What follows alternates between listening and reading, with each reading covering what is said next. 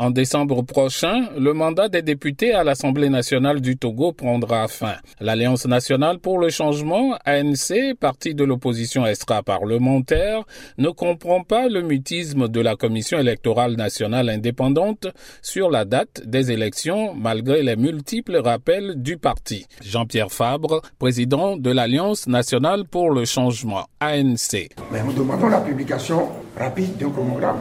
Quand vous voulez vous organiser, vous allez participer à une compétition, vous devez savoir quelles sont les étapes.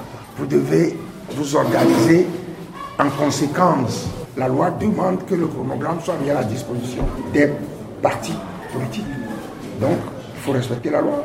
Pour Vincent Kodjo Ameganvi, député du parti Nouvel Engagement du Togo NET, la CENI et le gouvernement doivent poursuivre le processus normal devant aboutir aux élections. Le chronogramme qu'ils ont fait jusqu'à présent, ça s'arrêtait au recensement. Maintenant que le recensement est fini, il nous faut un nouveau chronogramme pour aller jusqu'aux élections. Donc, euh, ils nous ont dit qu'ils attendent euh, un accord avec le gouvernement pour faire une proposition au gouvernement. Jusque-là, ça n'a pas encore été fait. Donc, du coup, c'est ça qui nous embête un peu, nous, en tant que parti politique, pour nous organiser d'abord nous-mêmes. Beliki Akwete, le président de la Convention patriotique panafricaine, ne s'inquiète pas. Il croit comprendre les raisons de cette absence de la mise à disposition du chronogramme par la Commission nationale indépendante. On ne peut pas être inquiet. De toutes les façons, les élections auront lieu. Dans quel format, on ne sait pas parce que nous tendons vers des élections couplées avec les élections régionales qui vont se tenir pour la première fois au Togo.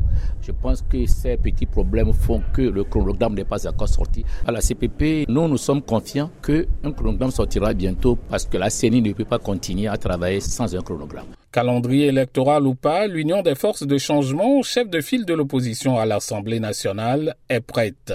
Isaac Tchakwe du directoire de l'UFC. Euh, nous nous préparons en conséquence, au moins pour ce qui est du recueil des candidatures, au moins pour ce qui est du programme que nous allons proposer à nos concitoyens pour nous renouveler leur confiance, voire nous accorder davantage leur suffrage dans des circonscriptions.